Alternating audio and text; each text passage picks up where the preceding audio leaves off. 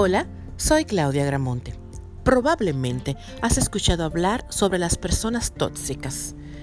Gente que no ha madurado emocionalmente, profundamente inseguras y egoístas, que necesitan estar cerca de alguien para entablar una relación absorbente que les permita descargar sus frustraciones. Pero ¿qué sucede cuando esa persona tóxica es un familiar? ¿Cómo podemos defendernos? No podemos cortar así por así una relación con un familiar. Son de nuestra sangre, es complicado. Pero en ocasiones tenemos en nuestro entorno familiar a personas tóxicas. Personas que solo piensan en sí mismas y que nos manipulan, que juegan con nuestras emociones. Esto es un hecho complicado, puesto que de manera habitual compartimos lazos estrechos con ellos. En esta situación, ¿qué podemos hacer? Para empezar, tener familiares tóxicos en nuestro círculo personal puede afectar nuestra calidad de vida. Si por ejemplo tenemos un amigo manipulador y con tendencias egoístas e interesadas, simplemente podemos romper esa amistad para encontrarnos mejor, para disponer de nuestro necesario equilibrio e integridad. Pero ¿qué pasa cuando la persona manipuladora es, por ejemplo, nuestra madre, nuestro hermano o incluso nuestro esposo? Es algo complejo y duro porque se hallan muchas emociones y sentimientos encontrados. Son parte de nuestra sangre, es complicado romper con un vínculo así. No obstante, hay mucha gente que acaba haciéndolo por su propia salud. Hay ocasiones en que las relaciones se recrudecen. Entonces, estos familiares tóxicos pueden llegar a atentar contra nuestro propio equilibrio emocional.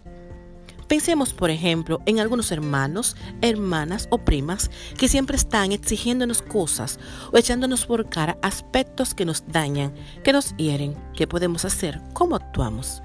En primer lugar, pon límites. Sabes lo que quieres y lo que no puedes permitir. Eso es poner límites. Levanta la voz para informar sin sancionar, para defenderte sin atacar. Habla siempre con respeto y el máximo cariño.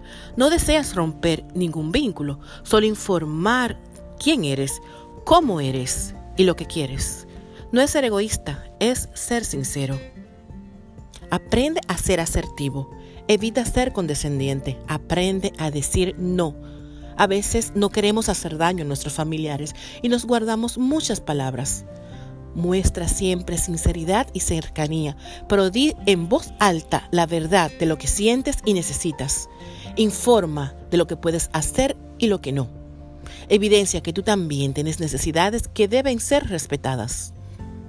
Brinda apoyo incondicional a la familia, pero cuidando siempre tu integridad. La familia es siempre lo primero, lo sabemos, pero al igual que es lo más importante de nuestra vida, en ocasiones, si nos hacen daño, también puede ser lo más destructivo de nuestra existencia. Lo esencial es que siempre cuides de tu autoestima, que seas una persona madura, equilibrada y con la necesidad de ser feliz día a día. Si alguien de tu familia te causa daño, lo mejor es establecer cierta distancia, alejar ese vínculo, hasta recuperar nuestra integridad y tranquilidad. Todos sabemos que las relaciones familiares a veces no son fáciles, pero debemos de tratar de convivir en armonía.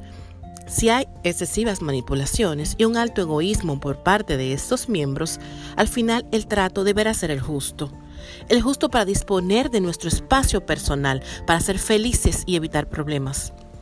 Por último, sabemos que la familia es parte esencial de nuestro ser, de nuestra identidad y raíces, pero si esas raíces tienen demasiadas espinas y solo nos originan dolor, tenemos que alejarnos un poco.